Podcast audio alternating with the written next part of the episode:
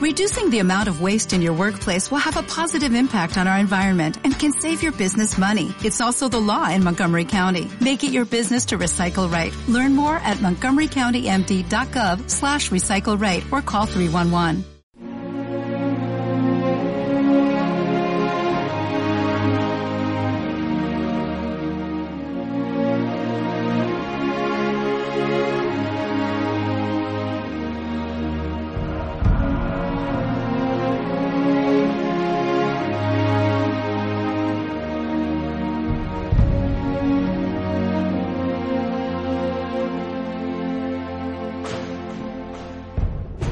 Según la tradición judeocristiana, toda la tierra tenía un solo lenguaje y unas mismas palabras, y se dijeron unos a otros, Vamos a fabricar ladrillos y cocerlos al fuego. Vamos a edificarnos una ciudad y una torre cuya cúspide llega hasta el cielo y hagámonos un nombre famoso, para no ser dispersados sobre el haz de toda la tierra.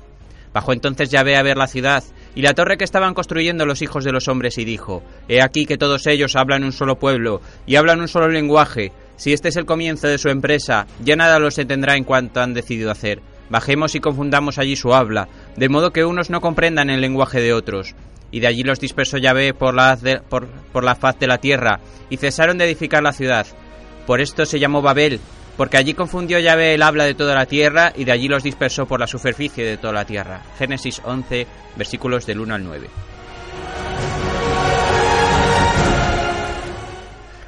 La barrera idiomática. Ese último obstáculo que nos separa los unos de los otros. Puede que algunos lo vean como una dificultad insalvable. Al fin y al cabo, ¿qué persona de a pie puede hablar en cualquiera de los 24 idiomas oficiales? Y eso sin contar otras lenguas que gozan de reconocimiento en los Estados miembros. Ciertamente es un ejercicio de ensoñación absoluta tan solo a la altura de los niños y, por supuesto, no apta para adultos. Además, hay estudios que revelan que el lenguaje marca las, marca las pautas de las estructuras mentales de nuestros pensamientos, por tanto, podríamos decir que el lenguaje nos define y que, por ende, se abre la barrera sociocultural entre los distintos pueblos de Europa.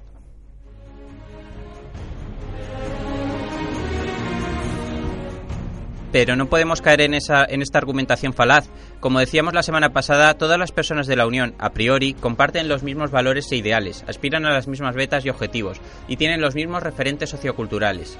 No se trata de conocer todos los idiomas, sino de que seamos capaces de entendernos, de entendernos, ya sea a través de los idiomas mayoritarios, de un idioma artificial o de una amalgama de los idiomas de los interlocutores.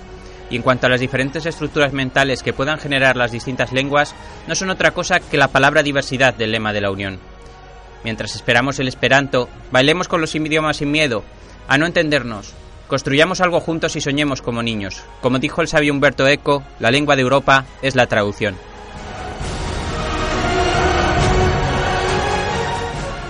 Buenas noches, queridos oyentes. Empezamos una nueva emisión de Jeff Radio.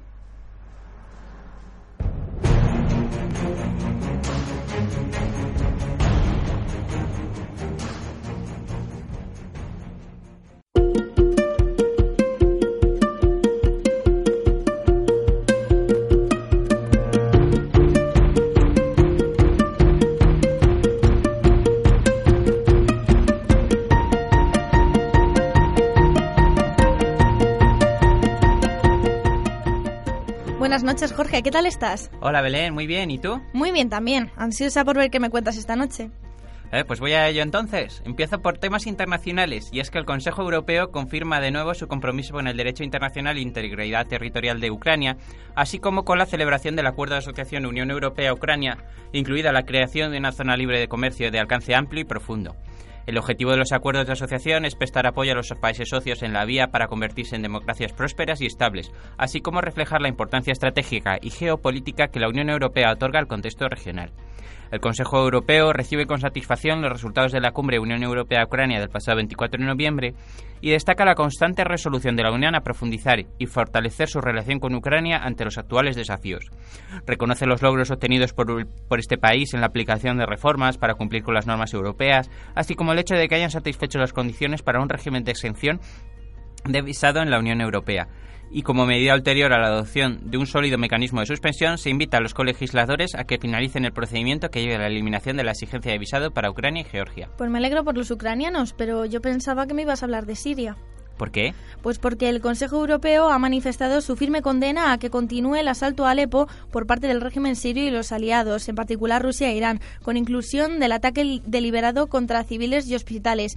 El Consejo Europeo insta urgentemente al régimen y a Rusia, así como a todas las partes en el conflicto sirio, a que apliquen de inmediato una serie de medidas que se podrían resumir en la evacuación de los habitantes de la parte oriental de Alepo, de forma segura y digna, una ayuda internacional y una protección inmediata y sin condiciones de todos los habitantes de la parte oriental de Alepo, una verdadera protección de todas las personas e instalaciones médicas de todo el país y la aplicación del derecho internacional en Alepo. Además, la Unión Europea trabajará de manera constructiva con todos los socios bajo los auspicios de las Naciones Unidas hacia una transición como se acordó en la resolución del Consejo de Seguridad de las Naciones Unidas número 2254.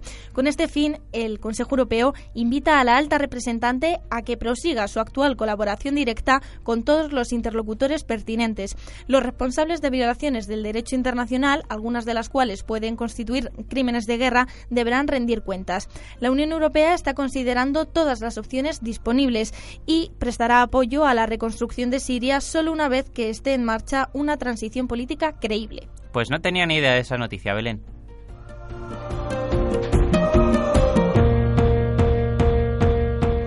cuando se estabilice esa zona, más, más fácil será arreglar el problema de los refugiados, ¿no crees? Efectivamente. De hecho, en ese sentido va la siguiente noticia, y es que el Consejo Europeo ha reiterado que está resuelto a aplicar la declaración Unión Europea-Turquía ya, ha subrayado la importancia de una aplicación plena y no discriminación de todos sus aspectos. Reitera asimismo su compromiso de seguir prestando de ayuda a los países de la ruta de los Balcanes Occidentales y refrenda el plan de acción conjunto relativo a la aplicación de la declaración Unión Europea-Turquía elaborado entre Grecia y la Comisión que acoge con satisfacción el hecho de que Grecia haya adoptado ya las primeras medidas para su aplicación. Y el Consejo Europeo insta a todos los Estados miembros a que garanticen la rápida aplicación del plan de acción conjunto. ¿Eso tiene que ver con el marco de asociación de cooperación? En efecto, el nuevo marco de asociación de cooperación es una herramienta importante para hacer frente a la migración irregular y sus causas profundas, en particular por lo que respecta a la ruta del Mediterráneo central, el Consejo Europeo acoge con satisfacción los progresos realizados en la aplicación de los pactos con cinco países africanos de origen o tránsito y se congratula de que los países socios asuman cada vez más dichos pactos como algo propio. Sobre la base de esta, de, esta experiencia se podría considerar la posibilidad de nuevos pactos u otras formas de cooperación teniendo en cuenta los recursos disponibles. Los objetivos del marco de asociación establecidos por el Consejo Europeo el pasado mes de junio deben integrarse en otros instrumentos y políticas exteriores de la Unión Europea y de sus Estados miembros. El Consejo Europeo pide a los Estados miembros que prosigan e intensifiquen su compromiso con arreglo al marco de asociación y se mantendrá atento a los avances en lo que se refiere a la contención de la afluencia de inmigrantes y a la mejora de las tasas de empleo. Qué interesante. Por último, el Consejo Europeo subraya la necesidad de reforzar el apoyo a la Guardia Costera de Libia, en particular a través de la operación EUNAVFOR Med Sofía, con el fin de aumentar su capacidad para evitar la pérdida de vidas humanas en el mar y acabar con el modelo de negocio de los traficantes. En paralelo, es preciso tomar iniciativas para ofrecer oportunidades de retorno voluntario asistido a migrantes parados en playas de Libia y reducir travesías peligrosas. El Consejo Europeo recuerda la importancia de poner recursos adecuados a disposición de la Oficina Europea de Apoyo al Asilo y de la Guardia Europea de Frontera y Costas, Frontex, la que hablamos la semana pasada, en el programa de la semana pasada. Sí celebra el hecho de que esta oficina comienza a contratar personal para asegurar una capacidad estable y sostenible, y reitera asimismo la necesidad de permanecer vigilante respecto a otras rutas, por ejemplo la del Mediterráneo Occidental, para poder reaccionar con rapidez a los acontecimientos.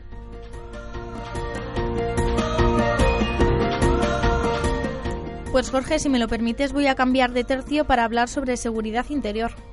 Claro, Belén, que está la cosa chunga. Sí, porque el Consejo Europeo ha reiterado su adhesión a la aplicación de la Estrategia de Seguridad Interior de la Unión Europea 2015-2020. El acuerdo político entre los colegisladores sobre la directiva relativa a la lucha contra el terrorismo constituye un paso importante tras el cual habría que pasar con rapidez a la adopción de las propuestas sobre armas de fuego y lucha contra el blanqueo de capitales y a la aplicación de la nueva legislación sobre el registro de nombres de los pasajeros. El Consejo Europeo hace un llamamiento en favor de una cooperación eficaz con los proveedores de servicios electrónicos establecidos dentro y fuera de la Unión Europea. En efecto, además, con el fin de reforzar la seguridad y la defensa de Europa en un entorno geopolítico difícil y de proteger mejor a sus ciudadanos, el Consejo Europeo, al tiempo que confirma los compromisos alcanzados hasta la fecha al respecto, subraya la necesidad de que se realicen mayores esfuerzos, en particular mediante la asignación de recursos adicionales suficientes, al tiempo que se tienen en cuenta las circunstancias nacionales y los compromisos jurídicos adquiridos. Para los Estados miembros, que también sean miembros de la OTAN, se procederá para ello de conformidad con las directrices de la OTAN sobre gastos de defensa. El Consejo Europeo también pide que se refuerce la cooperación en el desarrollo de las capacidades necesarias y el compromiso de que se pongan dichas capacidades a disposición cuando sea necesario. La Unión Europea y sus Estados miembros deben ser capaces de contribuir de manera decisiva a los esfuerzos colectivos, así como de actuar de manera de forma autónoma y cuando y sea necesario, y con los socios, siempre que sea posible. Pero va más allá, porque el Consejo Europeo ha refrendado las conclusiones del Consejo del 14 de noviembre y del 17 de octubre de este año sobre la aplicación de estrategia global de la Unión en materia de seguridad y defensa, que establecen el nivel de ambición de la Unión Europea. Pide que la alta representante y los Estados miembros realicen un seguimiento exhaustivo. En particular, a raíz de las conclusiones del Consejo, la alta representante presentará propuestas en los próximos meses en relación con el desarrollo de capacidades civiles, los parámetros de una revisión anual coordinada de defensa liderada por los Estados miembros, el proceso de desarrollo de capacidades militares, teniendo en cuenta la investigación y la tecnología, y los aspectos industriales, el establecimiento de una capacidad operativa permanente de, de planeamiento y conducción a nivel estratégico, el refuerzo de la pertinencia, la capacidad capacidad operativa de la utilización y despliegue del conjunto de instrumentos de respuesta rápida de la Unión, elementos y opciones para una cooperación estructurada permanente inclusiva basada en un esquema modular y perfilando posibles proyectos junto a la cobertura de todas las necesidades con arreglo al desarrollo de capacidades de apoyo a la seguridad y el desarrollo. En este contexto, el Consejo Europeo pide a los, a los colegisladores que se pongan rápidamente a trabajar en la propuesta de la Comisión relativa con miras a alcanzar un acuerdo en el primer semestre de 2017. Está bien que se anime a los Estados miembros a cooperar y estar cada vez más unidos, pero estaría mejor si fuese otra, para otra cosa. Claro, claro que sí, Jorge.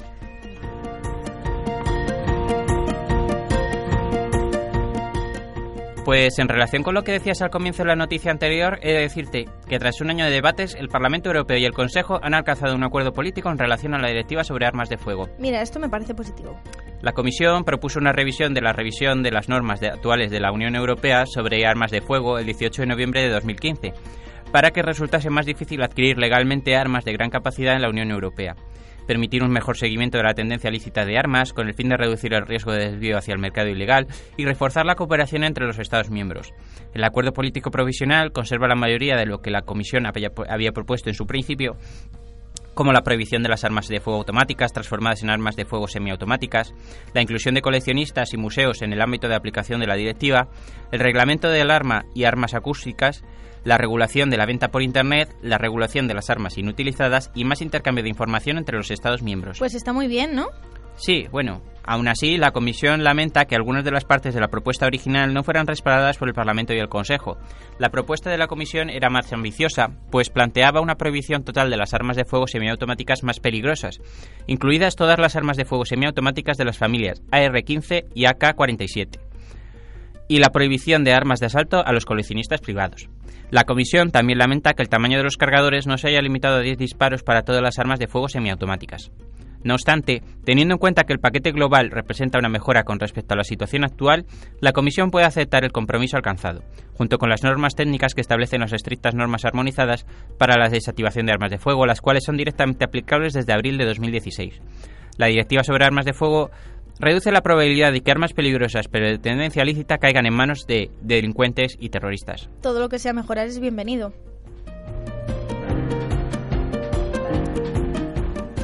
La que ha mejorado sustancialmente es la economía real en Europa. Ya ha recibido 130.000 millones de euros a través de los fondos estructurales y de inversión europeos. Por primera vez, la Comisión ha publicado un informe de aplicación que abarca los cinco fondos. Este informe muestra una acusada aceleración de las inversiones en los últimos meses y se espera que la ejecución alcance su velocidad de crucero en 2017.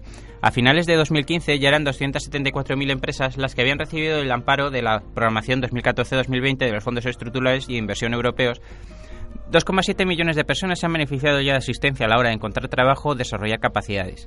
Se mejoró la biodiversidad de 11 millones de hectáreas de suelo agrícola y fueron seleccionados un millón de proyectos financiados por la Unión Europea con un valor de total de casi 60.000 millones de euros. Ah, sí, yo he oído que esa cifra se ha duplicado en nueve meses y en otoño de 2016 se habían invertido casi 130.000 millones de euros. Es un 20% de la dotación total. Eh, ha ido a pequeñas empresas de investigación, banda ancha, eficacia energética y miles de proyectos más centrados en las prioridades de la estrategia de crecimiento y empleo de la Unión Europea.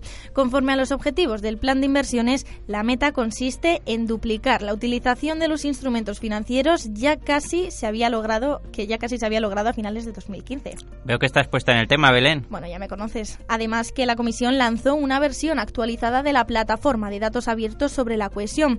Este sitio web, resultado del compromiso de la Comisión con la responsabilidad y la transparencia se ha enriquecido ahora con nuevas secciones para mostrar los rendimientos de los fondos y medir la consecución de los objetivos. Ah, ya veo. Entonces sabrás que en paralelo a los primeros proyectos que vieron la luz, los Estados miembros utilizaron los dos primeros años del periodo 2014-2020 para fijar las condiciones necesarias a fin de garantizar unas inversiones sólidas y de calidad conforme con las nuevas disposiciones del marco común de los fondos.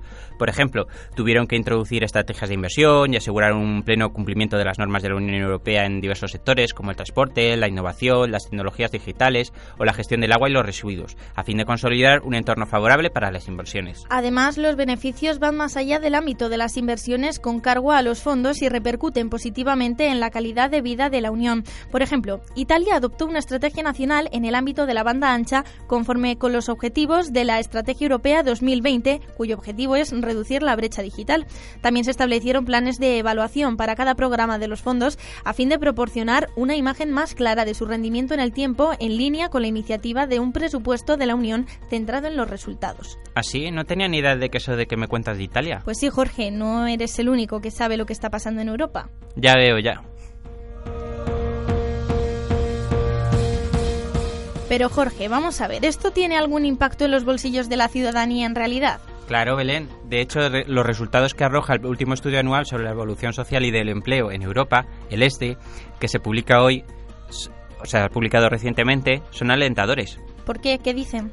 Que se ha creado alrededor de 3 millones de puestos de trabajo y el aumento del empleo se ha hecho retroceder, ha hecho retroceder a la pobreza. No obstante, las cifras de desempleo siguen siendo altas y presentan grandes disparidades entre los Estados miembros. Los mercados laborales, y la sociedad tienen que adaptarse a las nuevas formas de trabajo. Los principales temas que aborda el estudio es de, de, este año son el empleo como instrumento de lucha contra la pobreza, la digitalización y los cambios en el mundo laboral, el papel del diálogo social, las disparidades entre los distintos Estados miembros y la integración de los refugiados en el mercado del trabajo. El número de europeos con trabajo fue el más alto que jamás se haya medido, pues alcanzó los 232 millones. En el último año se han creado 3 millones de puestos de trabajo, la mayoría de ellos permanentes.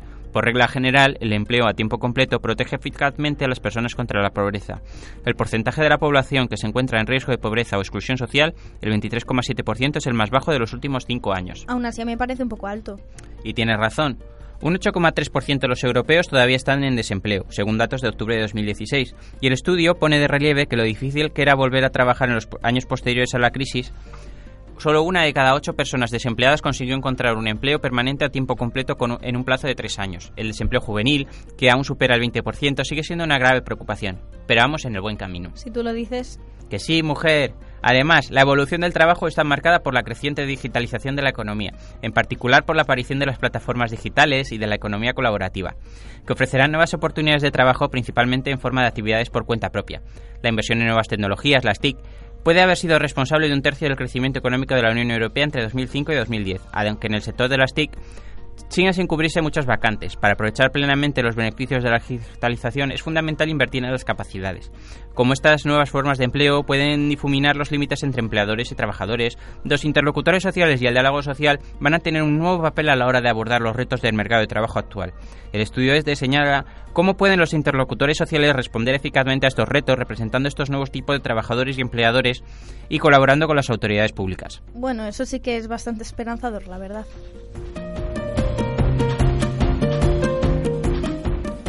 Además, que la Unión Europea también protege los trabajos más tradicionales como la agricultura. ¿Lo dices en algo, por algo en especial? Claro. A modo de ejemplo te diré que Las medidas agrícolas específicamente creadas para las regiones ultraperiféricas de la Unión Europea han contribuido a mantener las actividades agrícolas en las Islas Canarias y a reducir el precio de los productos vendidos en relación con los precios aplicados en el continente, según el segundo informe de evaluación publicado por la Comisión. ¿Y por qué en esas regiones sí y en otras no? Por su alejamiento e insularidad. Dichas islas se enfrentan a retos que requieren soluciones específicas. Se han, creado, para ellas dos programas europeos, POSEI y PYME, para complementar en ellos, completar en ellos las medidas de, de la política agrícola común. Cada territorio recibe una asignación financiera anual de un máximo de 268,42 millones de euros en el caso de las Islas Canarias. Los programas proporcionan ayuda a los productores locales, garantizan una diversidad de producciones locales y contribuyen a reducir los costes de abastecimiento de determinados productos agrícolas esenciales para el consumo o la transformación. Por ejemplo, en el sector del plátano, el programa POSEI ha contribuido al mantenimiento de la producción en las islas. La evaluación, que abarca el periodo 2006-2014, también puso de manifiesto que dicho programa, al mantener las actividades de producción agrícola, ha garantizado el empleo de unas 140.000 personas en el conjunto de las regiones ultraperiféricas de la Unión. Estas medidas específicas muestran cómo la Unión Europea ayuda a la economía y la sociedad canaria, por ejemplo, proponiendo soluciones a los obstáculos comunes y dejando al mismo tiempo una gran flexibilidad a los Estados miembros y territorios para definir sus necesidades y prioridades específicas. Ya veo, ya. O sea, la Unión Europea en ayuda del plátano de Canarias, ¿no? Exacto.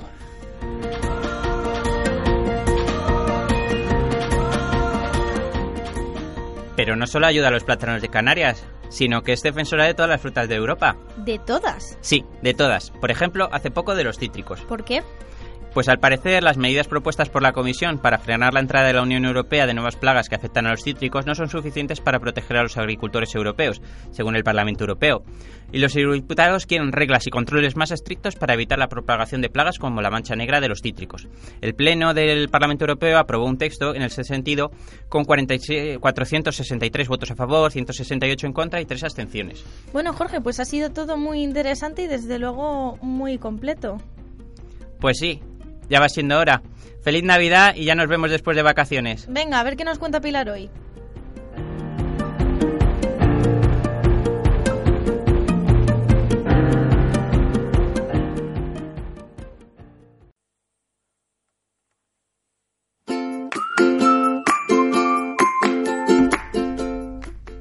Buenas noches, Pilar. Buenas noches, Jorge. ¿Con quién vamos a poder hablar hoy? Pues hoy tenemos la suerte de contar con la doctora Susana del Río Villar, doctora en Ciencias Políticas por la Universidad del País Vasco y licenciada en Geografía e Historia por la Universidad Autónoma de Madrid. En el tema europeo trabaja como asesora de las instituciones europeas en materia de comunicación con los ciudadanos y ha escrito el libro Europe Project and Process, que trata sobre la relevancia de la integración europea como proyecto y proceso. Y hoy está con nosotros y nos atiende desde Bilbao. Muy buenas noches, doctora del Río. Buenas noches. Buenas noches, doctora del Río. Tengo entendido que está actualmente a la dirección de varios proyectos europeos como Erasmus, AGM+, y Upgrading Europe. ¿Podría contarnos brevemente cuál es la finalidad de cada uno? Sí. Eh, Erasmus AGM es un proyecto dentro del programa marco Erasmus Erasmus Plus eh, de la Comisión Europea, en el que integrando, eh, sumando lo que es el eje prioritario del deporte junto con los ejes tradicionales Erasmus de educación, formación y juventud, eh, queremos que el deporte funcione también como catalizador para eh, reforzar el sentimiento común europeo y la identidad europea. Y Upgrading Europe eh, es un proyecto que lo que quiere es dar visibilidad a los logros de Europa, con diferentes ámbitos de encuentro, de debate, la parte académica, la parte Parlamento Europeo, la esfera de Europe Moves the Network, Europa mueve la red, y bueno, vamos ahí incorporando elementos eh, clave del proyecto europeo y del tiempo que estamos viviendo en la Unión Europea en nuestros días. Y con respecto al primer proyecto Erasmus AGM, ¿se puede compaginar en Europa la universidad con la práctica deportiva? Bueno, eh, en este momento realmente eh, no se puede a nivel supranacional. No hay un modelo europeo realmente que es lo que queremos crear eh, en el que se pueda compaginar la formación académica, la carrera universitaria con la deportiva. Sí que hay algunas universidades, como por ejemplo la Universidad de Navarra, que es partner de nuestro proyecto Erasmus+, AGM+, sí hay alguna universidad que tiene programas importantes como Talento Deportivo de la Universidad de Navarra que ayudan a los estudiantes deportistas a que puedan sincronizar eh, sus carreras universitarias, como decía, con la práctica deportiva.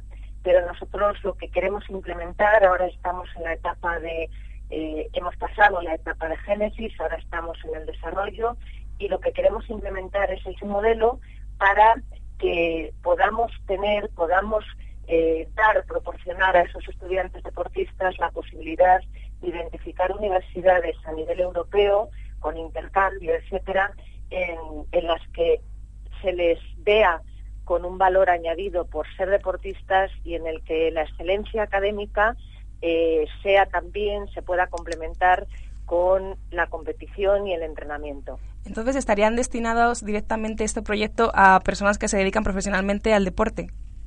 Eh, profesionalmente no, algunos eh, lo estarían, pero realmente en, la etapa preuniversitaria, que es cuando ellos, Pilar, identifican en qué universidades quieren estudiar y dónde pueden, qué posibilidades les, les pueden dar eh, las universidades europeas, eh, son eh, deportistas de alto nivel, mm, de un nivel de competición importante, que necesitan permanentemente compaginar el estar, como decía, estudiando, en primer lugar, con poder viajar, para la competición del deporte correspondiente que practiquen con las horas de entrenamiento que requieren eh, los deportes de competición. Por ejemplo, serían em, deportistas que trabajen en a lo mejor un deporte federado o que representen a un país determinado, por ejemplo. Sí, exactamente. O sea, en, su mayoría eh, van a ser eh, deportistas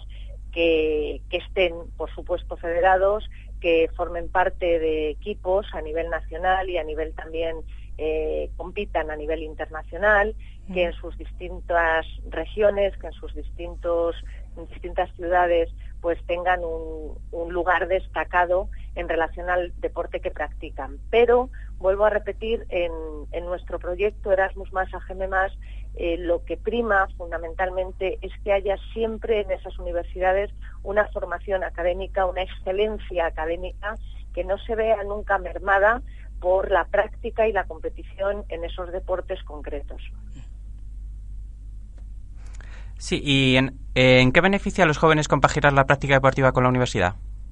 Bueno, eh, realmente mucho, porque hay un momento en la vida, si practicas un deporte de alto nivel, en el que tienes que decidir, tienes que decidir si seguir estudiando o alejarte un poco de los estudios y centrarte más en el deporte. En mi caso fue así, en concreto en el tenis, y bueno, yo decidí eh, dar prioridad a los estudios y a mi carrera académica. Pero es una pena que se tenga realmente que elegir tan pronto, porque esos estudiantes deportistas eh, tienen un valor, como decía antes, añadido muy grande a la hora de poder enfocar sus estudios universitarios, a la hora también de poder ver la parte de objetivos profesionales, eh, primera carrera eh, laboral, profesional. ¿Por qué? Pues porque tienen una capacidad muy grande de visión, de entrenamiento, de voluntad, de, trabajo en equipo, de disciplina y también de aprovechar el tiempo, porque lógicamente tienes que estar permanentemente eh, compaginando lo que son tus tiempos de estudio y de universidad o de última etapa del colegio con los tiempos de entrenamiento y luego, por supuesto, también de los viajes correspondientes con tu federación. Y eh, sobre el proyecto Upgrading Europe, que traducido al español sería algo así como mejorando de nivel o aumentando el nivel, hay mucho que mejorar y en qué aspectos estamos más o menos desmejorados. A ver, yo es una pregunta interesante. Efectivamente, upgrading significa eh, mejorar, eh, dar más nivel, eh, dar más valor. Es más que updating. Updating es actualizar y bueno, yo lo que quería fundamentalmente era mejorar. Jorge Juan Morante, que tengo la suerte que me está haciendo la entrevista también, pues es una parte importante del proyecto Upgrading Europe. Eh, yo creo que mm, realmente ahora mismo la Unión Europea lo que necesita es eh, volver a reubicar, volver a equilibrar todo lo que tiene que ver fundamentalmente con la dimensión supranacional, la democracia supranacional europea, que es tan importante y al mismo tiempo que tiene una cualidad enorme el ser capaz permanentemente de renovarse, de volverse a, reconstruir, siempre con esos valores, con esos pilares sólidos de solidaridad, de dignidad, de libertad, de igualdad en el marco de la ciudadanía y la justicia. Entonces, realmente Upgrading Europe eh, lo que quiere es dar visibilidad, como decía antes, a los logros de Europa y en este momento parece que a veces eh, nos olvidamos de cuáles son esos grandes logros y voy mucho más allá de la paz, que es importantísima, que se logró después de la Segunda Guerra Mundial, eh, voy mucho más allá de la paz, el ámbito económico, el euro, que es muchísimo. quiero decir que realmente la Unión Europea en ámbitos tan concretos y tan tangibles, tan útiles, tan prácticos para los ciudadanos, como el tema del medio ambiente, temas de, educación, temas que tienen que ver con todo lo que es la, eh, la homologación de los currículums, del ámbito profesional, temas, por supuesto, que afectan a los consumidores. La Unión Europea es un es un, una gran, tiene una gran ventaja, es por decirlo de alguna forma, una construcción, un invento muy importante que además eh, compagina permanentemente toda la parte, por decirlo de alguna forma, de utopía, de sueño abstracta, con la parte, como decía hace un momento, concreta, de logros paso a paso, como comentaba Schumann hace bastantes años, de irse haciendo poco a poco con actuaciones y logros concretos. ¿Y qué, retos tenemos en este aspecto? ¿Qué retos está afrontando el proyecto?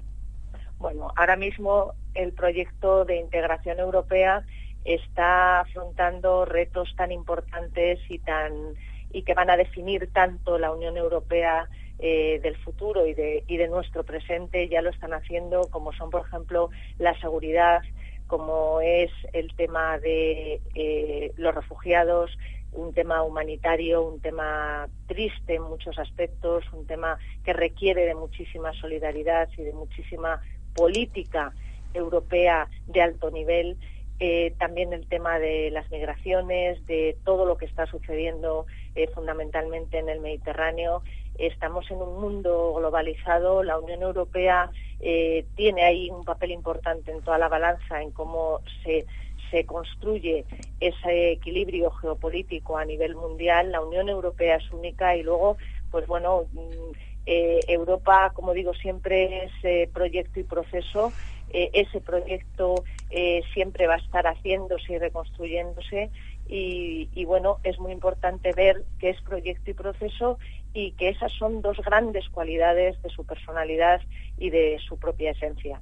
Como que aún no hemos terminado, ¿no? Que tenemos que seguir trabajando en ello. Eso es, Pilar. Eh, la Unión Europea eh, nunca, nunca se acaba, es un proyecto. Por eso eh, es muy importante ver que el proyecto de integración europea, el proceso de construcción europeo, es, un, es un proyecto en sí mismo, un proyecto de grandes logros, de grandes a veces desafíos, de grandes retos como los que tenemos ahora sobre la mesa y, no se termina nunca. Eso forma parte, como decía antes, de su ser, de su esencia y de su propia eh, personalidad. Y por eso eh, podemos ser capaces, y lo somos, y la UE como tal lo es, eh, de continuar permanentemente, a veces con etapas más difíciles, como las que la que nos está tocando vivir en la actualidad, pero siempre mirando hacia adelante. Doctora, usted también ha escrito numerosos libros y artículos sobre Europa y el proceso participativo. En concreto, el día 13 de noviembre escribió lo siguiente. Leo y leo y pienso que la palabra clave para Europa en esta etapa es desbloquear. ¿En qué aspectos estamos bloqueados? ¿Qué tenemos sobre la mesa que nos, nos cuesta movernos? Pues sobre la mesa tenemos eh, esos temas que forman parte de la, de la propia globalización son temas interesantes, son temas humanitarios, son temas que requieren de mucha solidaridad. Eh, tenemos el tema de la seguridad, de la seguridad en el ámbito mundial y de luchar juntos contra, contra el terrorismo. Tenemos el tema, como decía antes, de los refugiados, el de la inmigración y luego yo creo que estamos a veces bloqueados eh, de no ser capaces de ver eh, lo que somos capaces de hacer. O sea, lo, lo repito de esta manera porque somos capaces de hacer muchas cosas y a veces parece que necesitamos de un, de un respiro, de que nos tambaleen un poco a la Unión Europea personificándola como tal. Sí. Puede que sea una falta de confianza en nuestras propias capacidades.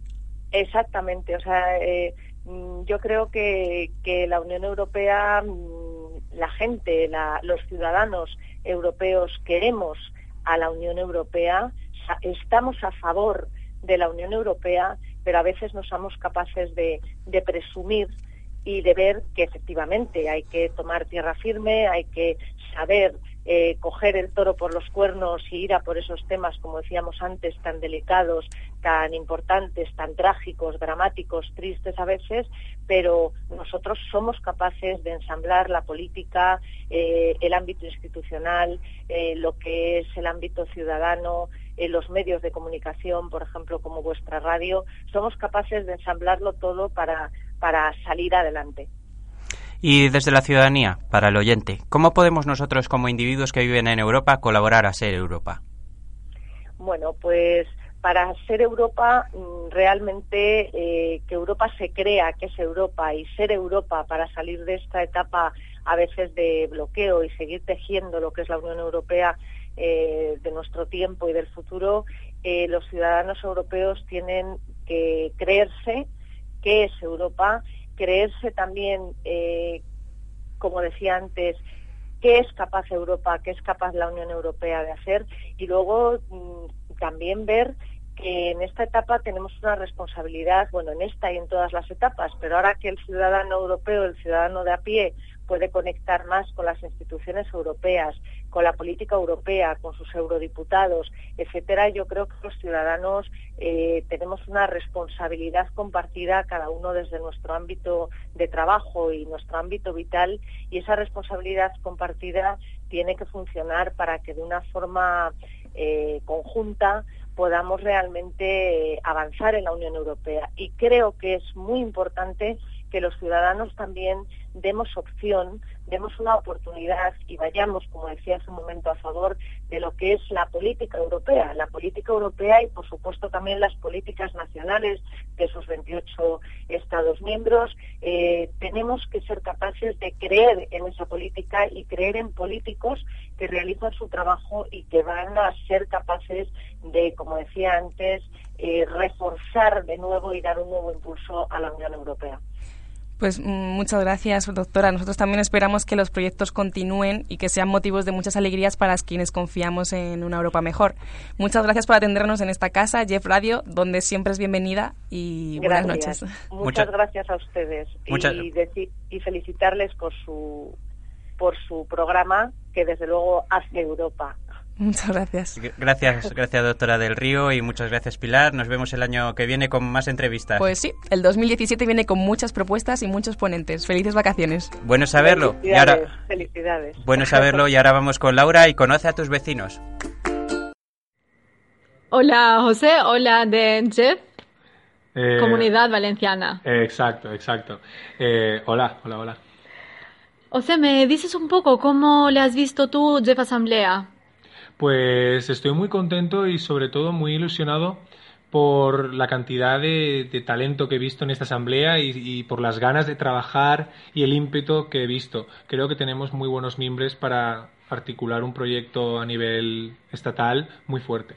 ¿Me cuentas un poco qué has hecho durante la asamblea? Sí, eh, durante la asamblea, sobre todo, y principalmente hemos debatido, hemos debatido sobre qué, qué, Europa queremos, qué futuro vemos para Europa y cómo podemos ayudar a que el futuro que nosotros creemos que es el mejor, el más progresista, el, el que más puede ayudar al pueblo europeo, pues tenga éxito. Es decir, lo que hemos hecho ha sido debatir ideas y al mismo tiempo caminos para poder hacerlas realidad.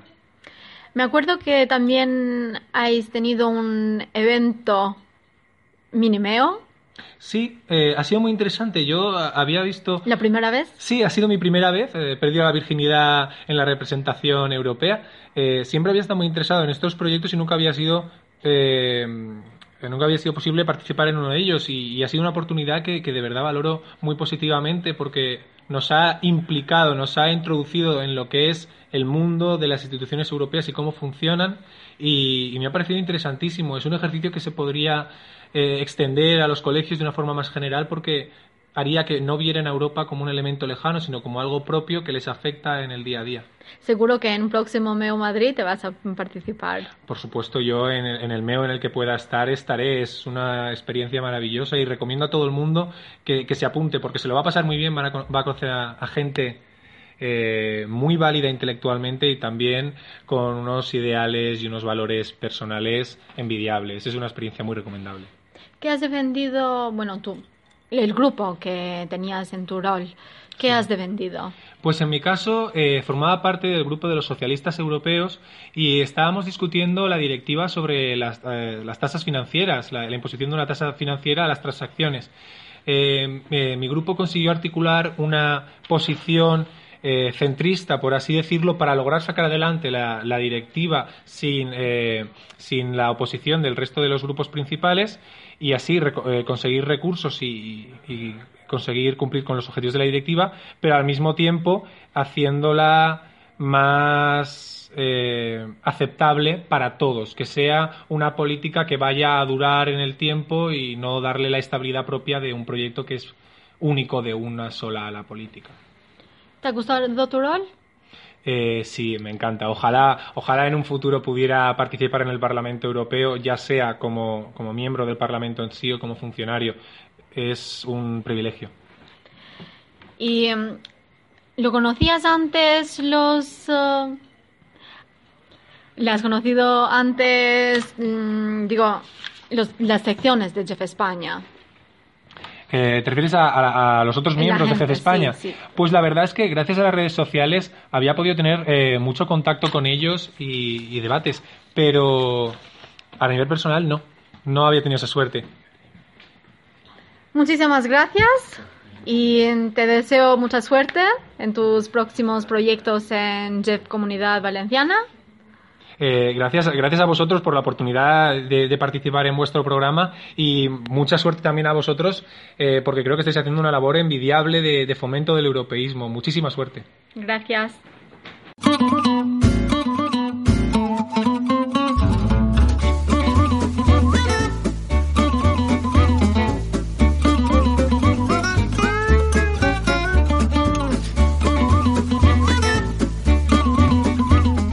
Buenas noches, José Manuel.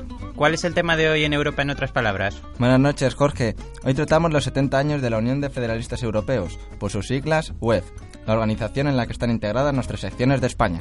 Qué interesante, soy todo oídos. En 1941, un grupo de presos políticos del régimen fascista de Mussolini, Alterio Spinelli, Ernesto Rossi y Eugenio Colorni, creaban el Manifiesto por una Europa libre y unido, más conocido como el Manifiesto Ventotene, por la isla donde estaban confinados cuando lo escribieron un manifiesto que aboga por la Europa federal como alternativa a las guerras y a los autoritarismos. Este manifiesto, cinco años más tarde, en concreto el 15 y el 16 de diciembre de 1946, sería la base de la fundación de la Unión de Federalistas Europeos, y dos de sus autores, Spinelli y Rossi, formarían parte de este importante acontecimiento. Unos meses después de que Churchill pronunciara su famoso discurso de los Estados Unidos de Europa. En agosto de 1947, los federalistas europeos celebraron su primer congreso en Montreux, Suiza, y eligieron al holandés Hendrik Brugman y al francés Alexandre Marc como sus primeros presidente y secretario general respectivamente. Unas fechas muy próximas a las de la fundación del movimiento europeo.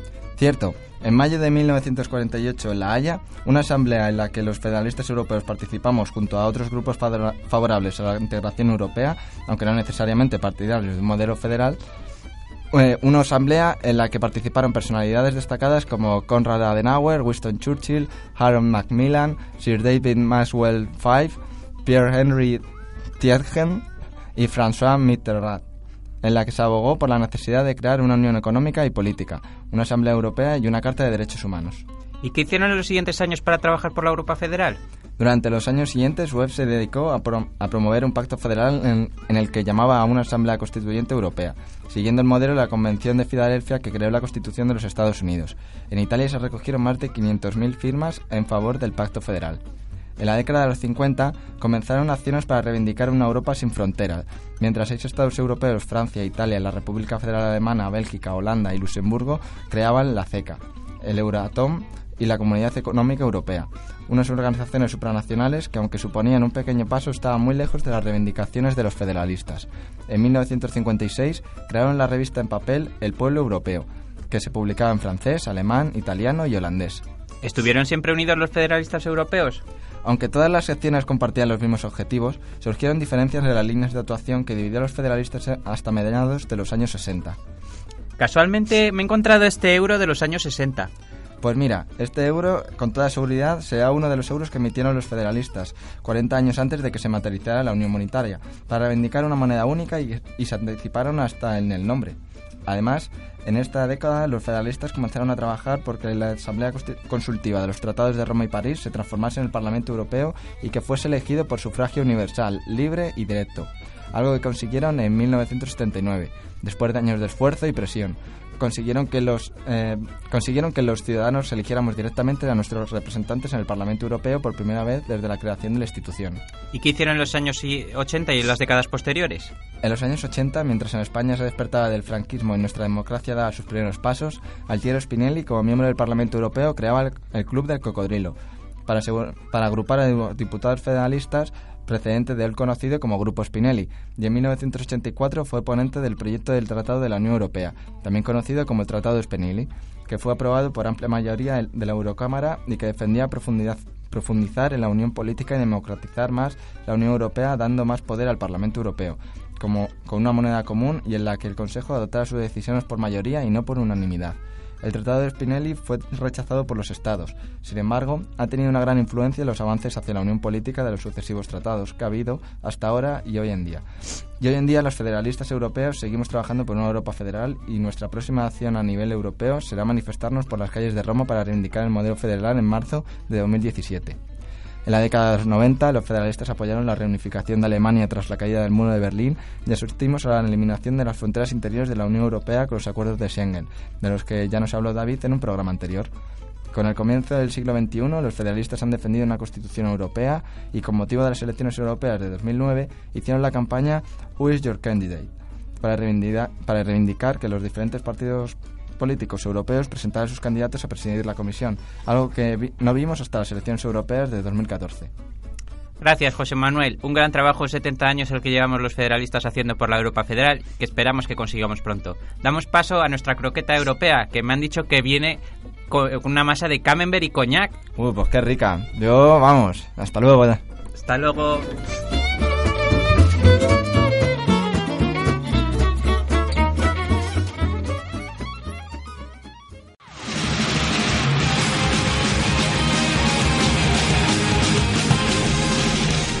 Buenas noches, señora Croqueta. La veo muy navideña. Ah, buenas noches, Jorge Juan. Feliz Navidad.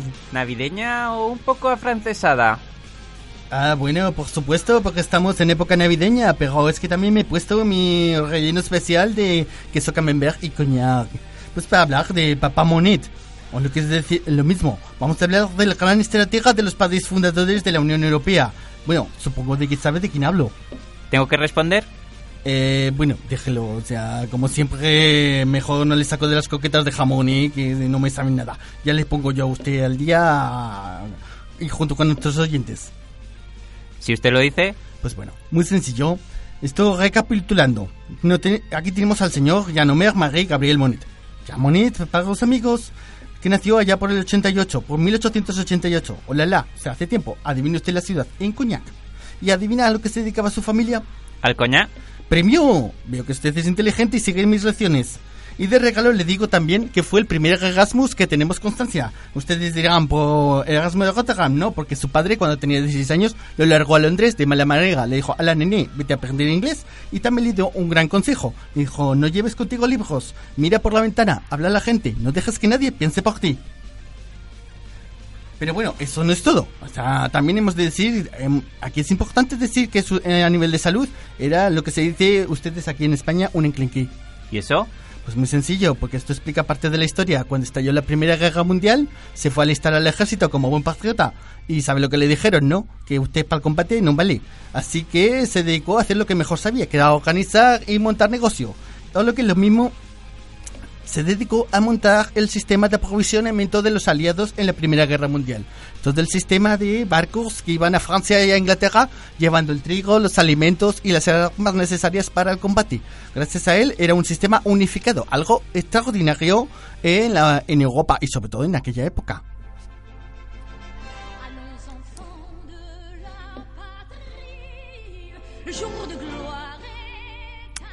¿Hay historia romántica? Eh, por supuesto, o sea, no todo va a ser guerra en esta vida, porque después de la guerra se dedicó a contribuir a la creación de la Sociedad de Naciones, aunque salió un poco gana el invento, y la verdad es que aprendió bastante, pero la parte romántica vino cuando conoció a una joven italiana, Silvia Bondini, una gran mujer que en aquel momento estaba casada con otro. Este es un pequeño detalle. Pero bueno, se enamoraron, se conocieron, entonces ya Monet, un hombre de recursos, ¿qué, di- qué hizo para poder casarse con Silvia? Muy sencillo, se fueron a Rusia para cambiar de nacionalidad, divorciarse, porque en Italia y en Francia no estaba reconocido el divorcio, y casarse a la rusa. Después de ser rusos, volvieron a pasar a ser franceses. Eso fue algo muy sencillo, pero no nos preocupemos, ¿eh? Cuando murió el marido italiano de su mujer, ya se casaron por la iglesia. Mm, muy interesante.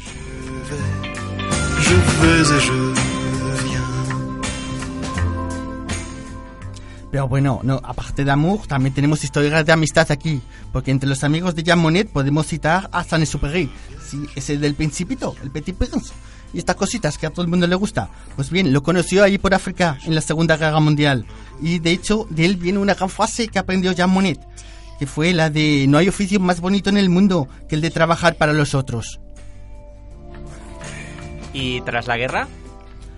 Pues bien, tras la guerra, donde ya Monet había jugado un papel importante organizando otra vez los recursos de la guerra a favor de los aliados y donde había convencido a los americanos en convertirse en el arsenal de la democracia, fabricando para todos, hemos de recordar que ya Monet le admitían en la Casa Blanca como a Pedro por su casa, como dicen por acá, también se dedicó a reconstruir la economía francesa.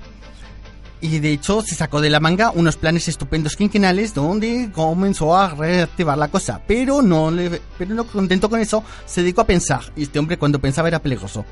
Porque empezó a idear la idea de cómo reconstruir Europa. Y se le ocurrió una cosa en junto con la ayuda de un tal Schuman. Lo- la idea era reconstruir Europa a partir del carbón y el acero. Y se puso mano a la tecla. Escribió unas 20 páginas, pero no se preocupen, al final, después de muchas hojas, lo resumió en 3 páginas. Y adivine de, lo, de qué receta magistral contenía allí. A ver, a ver, ¿qué- ¿de las croquetas? Pues no, casi ya nos hubiese gustado. Pero no, lo que nos metió fue la receta europea. Para ser exactos, ahí es donde se decía la famosa fase de Europa no será de una vez, sino se haga a través de organizaciones croquetas que crearán una solidaridad de hecho. ¿Y ya está? Pues hombre, la verdad es que no. Ah, Este hombre siguió trabajando durante aquellas épocas en más cosas, no solo en la comunidad del carbón y el acero, sino que después ideó la comunidad económica y ideó la comunidad de la energía atómica.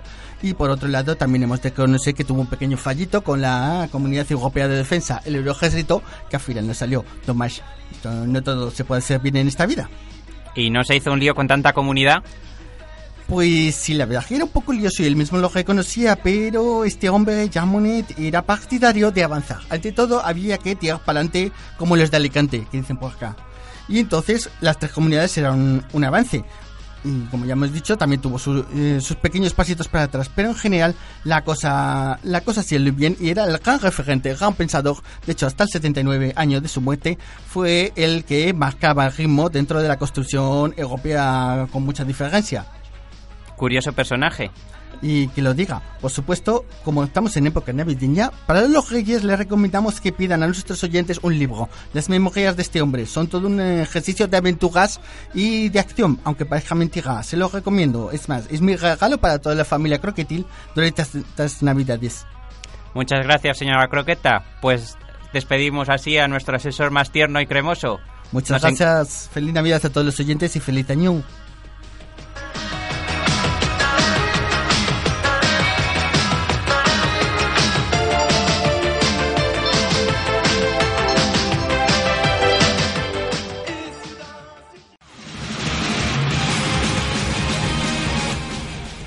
Nos comunican que tenemos al teléfono al presidente del Consejo Europeo, Donald Tusk, que ha accedido muy amablemente a concedernos una entrevista. Tax Lucian. Lo sentimos, tenemos que terminar el programa. Otra vez será. Adiós, felices fiestas, próspero año nuevo y os esperamos en nuestro próximo programa. Bye. Merry Christmas and a Happy New Year.